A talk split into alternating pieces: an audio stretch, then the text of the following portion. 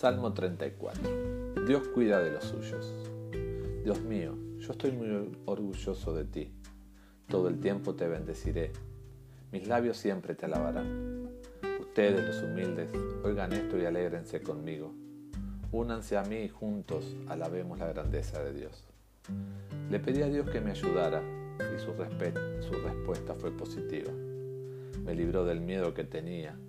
Los que a Él acuden se llenan de alegría y jamás pasan vergüenza. Yo, que nada valgo, llamé a Dios y Él me oyó y me salvó de todas mis angustias. Dios envía a su ángel para que salve del peligro a todos los que lo honran. Dios bendice a los que en Él confían. Ustedes, pueblo de Dios, vengan y prueben su bondad. Verán que a quienes lo adoran nunca les falta nada. Los ricos pasarán hambre, pero a los que confían en Dios nunca les faltará nada bueno. Vengan conmigo, queridos niños, préstenme atención. Voy a enseñarles a honrar a Dios. Si quieren gozar de la vida y vivir una vida feliz, dejen de hablar mal de otros y de andar diciendo mentiras y aléjense del mal y hagan lo bueno y procuren vivir siempre en paz.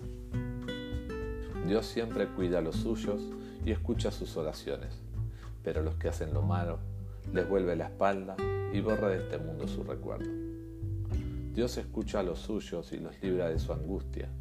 Dios siempre está cerca para salvar a los que no tienen ni ánimo ni esperanza. Los que son de Dios podrán tener muchos problemas, pero Él los ayuda a vencerlos. Dios cuida de ellos y no sufrirán daño alguno. Los malvados tendrán que sufrir las consecuencias de su maldad, pues Dios habrá de castigar a los que odian a su pueblo. Dios siempre salva a los suyos. Los que confían en Él no sufrirán ningún castigo.